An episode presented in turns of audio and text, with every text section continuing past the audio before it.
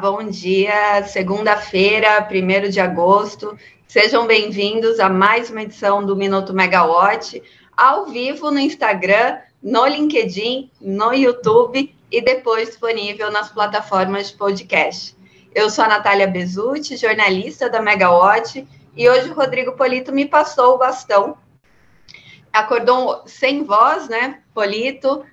Dois filhos, dois gatos, um mestrado, então às vezes não é fácil. E ainda trabalhando na Megawatt, acompanhando os destaques de, das notícias do setor de energia.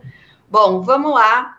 Pegando esse bastão aqui do Polito, ele me contou que lá no Rio de Janeiro, 26 graus, ensolarado. Enquanto isso, aqui em São Paulo, 13 graus e nublado por enquanto. Daqui a pouco é, a previsão é de que a névoa vá embora e comece a aumentar um pouquinho a temperatura.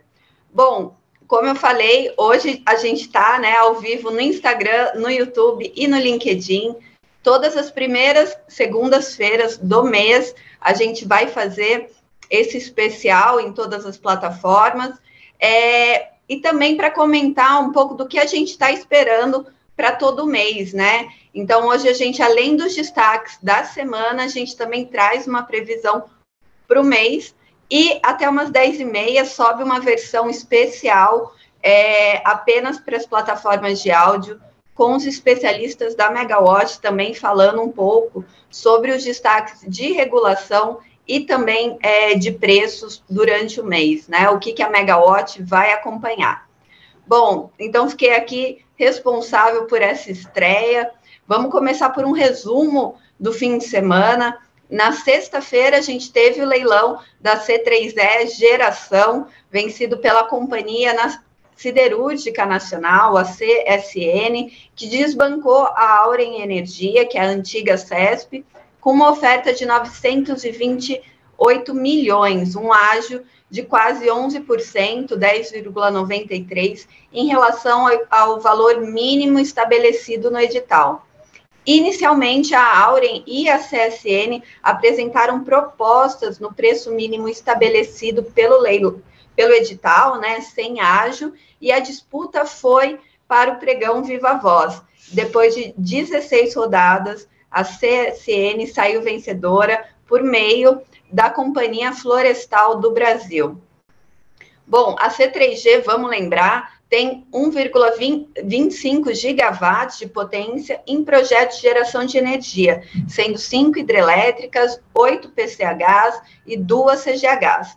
É, esses projetos somam 909,9 é, megawatts e ela tem ainda mais 343,8 megawatts em participações em projetos, né, em SPS.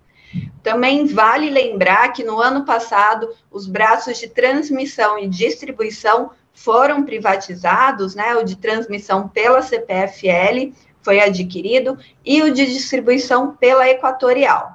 Bom, com a privatização da C3E Geração, essa é uma das últimas privatizações do setor elétrico, principalmente agora, né, com a Eletrobras também tendo sido privatizada, restam basicamente Celesc, Copel e Semig. Com relação à Celesc, a, a Copel, né, a companhia paranaense, e a catarinense Celesc, não a sinalização dos governos estaduais sobre uma privatização.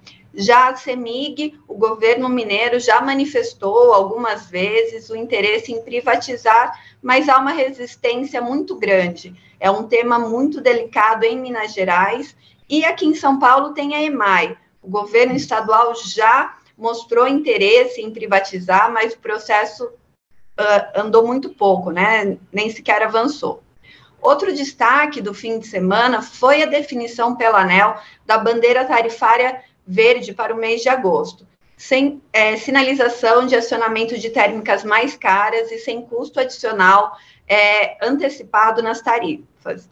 Lá, é, quando houve né, a decisão é, de antecipar o fim da bandeira escassez hídrica, né, que era para terminar em abril, foi antecipado em algumas semanas, ali a sinalização já era de que para todo ano é, a bandeira tarifária seria verde, né? Haveria essa manutenção por conta dos reservatórios.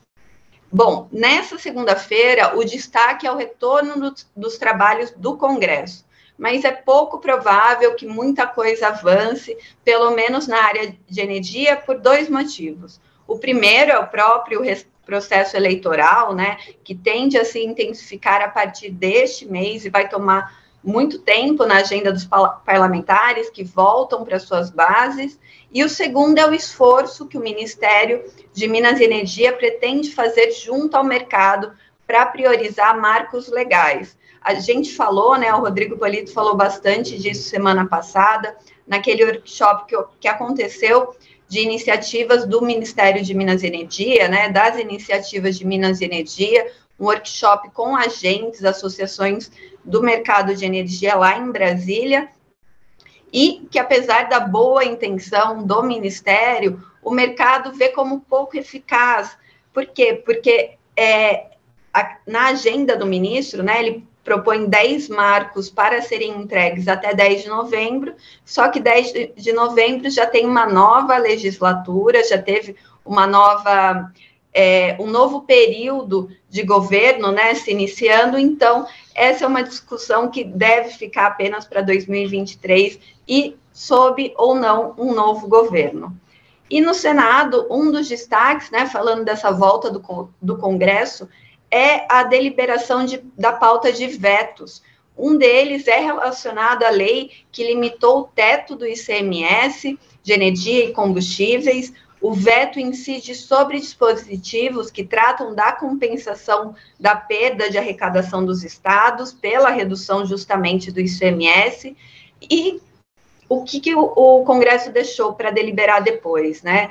É como que fica a destinação desse recurso de arrecadação que muitas vezes ia para o Fundeb, Fundo de Educação, ou de fundo de recurso da saúde. Então, tem que ver como é que fica ou não a derrubada desses vetos. Alguns outros, até sobre, sobre a, a limitação do ICMS, ficaram para a, a, o retorno do recesso parlamentar, ou seja, essa semana, né, a partir dessa semana.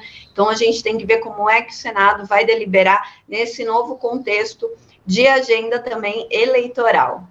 Bom, e nessa segunda-feira, o ministro de Minas e Energia, Adolfo Saxida, concede entrevista no programa Direto ao Ponto da Jovem Pan. O programa vai ao ar às nove e meia e terá nada mais, nada menos do que Camila Maia, nossa repórter aqui da Megawatt, fazendo perguntas para o ministro. Tenho certeza que a Camila também vai abordar um pouco desse, dessa agenda prioritária, desses dez pontos que vão é, ser, serem apresentados aí nessa nova legislatura. Bom, todo mundo ligado hoje, nove e meia na Jovem Pan, Camila Maia estará, estará lá junto com outros representantes do setor também para questionar o ministro de Minas e Energia sobre os projetos agora, né, neste fim de ano.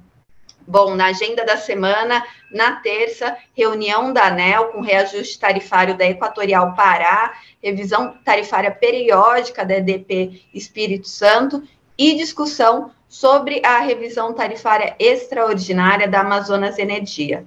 Também na terça, a gente tem os resultados da Indy Brasil e da BP, né, da petroleira é, na quarta reunião do Comitê de Monitoramento do Setor Elétrico. Então, neste novo momento né, de setor, com o nível dos reservatórios é, mais estabilizados, vamos ver qual é a agenda do Ministério, né, do, do comitê, para ser deliberado. Além disso, na quarta tem reunião da OPEP com os dados dos estoques dos Estados Unidos. Neste momento, né, de, de crise nos estoques de petróleo e gás natural na Europa e também com os Estados Unidos aí reforçando a aliança para ajudar os países europeus após sanções à Rússia. Então é um é um dado importante para ser acompanhado. Na quarta-feira também saiu o resultado de três petro... de duas petroleiras, a e a 3R Petróleo. E na quinta, a gente tem o resultado da AES Brasil. Na sexta, fechando a semana do setor elétrico, a gente tem uma sexta movimentada, porque é justamente na sexta que acontece a Assembleia Geral Extraordinária da, na, da Eletrobras. Então, a Assembleia foi confirmada e os acionistas deverão eleger o seu conselho de administração e também o prazo do mandato de, de seus 11 membros, né? Sobre o novo conselho, tem um relatório do Santander enviado ao, ao enviado pelo banco, né, que a Poliana Souto fez uma matéria muito legal e, segundo o relatório, a expectativa é que os novos, novos membros devem se concentrar na redução de custos gerenciáveis, com potencial de redução de 40,9 bilhões. A redução do custo de capital pode destravar mais 31,5 bilhões para a companhia e, com isso, elevar a perspectiva das ações da companhia. Bom, confere lá a matéria da Poliana Souto, saiu no finalzinho da sexta-feira. Também na sexta é esperado o resultado da Celesc, da companhia catarinense. Para o mês de agosto, então, a gente vai acompanhar dois destaques muito importantes que é a reta final da temporada de balanço das empresas de energia e óleo e gás.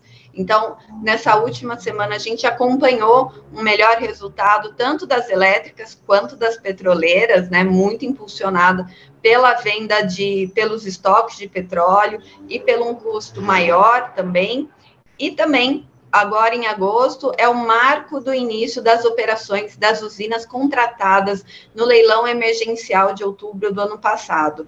Segundo a ANEL, dos 17 empreendimentos vencedores do PCS, sete já entraram em operação comercial de forma integral, que são as termoelétricas Fênix, Lorm, Viana, Paulínia Verde e a usina solar fotovoltaica Machadinho, ou de forma parcial, que é o caso da UTE Povoação e da UFV Buritis.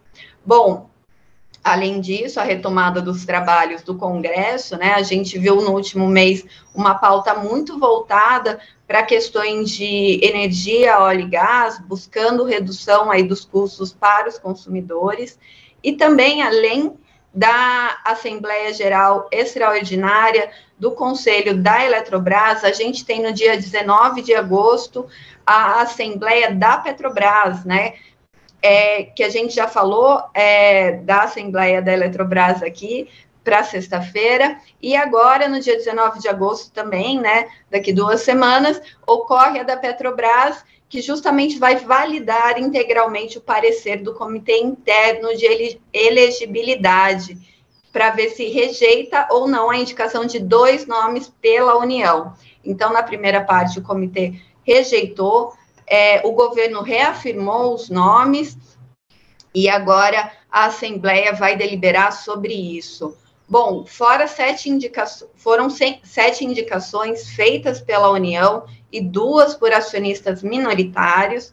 Então, entre as indicações da União, o comitê rejeitou o nome de Jonatas Castro e Ricardo Alencar, cujas indicações afetavam requisitos previstos no regulamento interno da companhia e na lei das estatais. Isso porque ambos ocupam cargos estratégicos da estrutura federal, o que poderia configurar conflito de interesse. Bom, e para quem ficou com a gente até o fim do até o fim aqui do minuto, saiu há pouco o relatório Focus do Banco Central com a estimativa, né, de inflação. De acordo com o relatório Focus divulgado há pouco pelo Banco Central, a previsão de crescimento do PIB em 2022 passou de 1,93 na semana passada para 1,97 e para 2023, porém, teve um recuo de 0,49% para 0,40%. Já a projeção da inflação para esse ano recuou de 7,30% na semana passada para 7,15% agora. Para 2023, os bancos estimam a inflação de 5,33%, ante 5,3 da semana passada.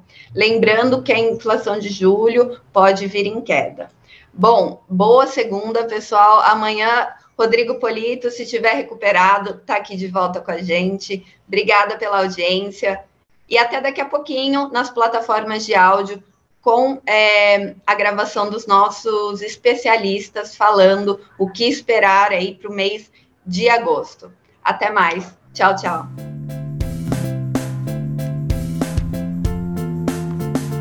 Olá, pessoal. Eu sou a Tainá Mota, consultora de estudos de mercado na Megawatt. Neste mês, vamos ficar de olho na redução das afluências, que, segundo o PMO da última semana, ficou em 70% da MLT no SIM, o nono pior julho do histórico. Amanhã é dia de ligados no preço, Vamos detalhar melhor para os assinantes, mas o que estamos vendo é uma possível mudança no padrão atmosférico que pode até elevar as enas no sul a partir da segunda semana operativa.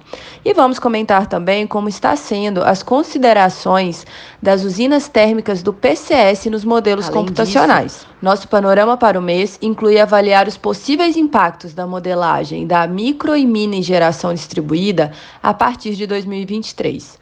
Um abraço e até a próxima!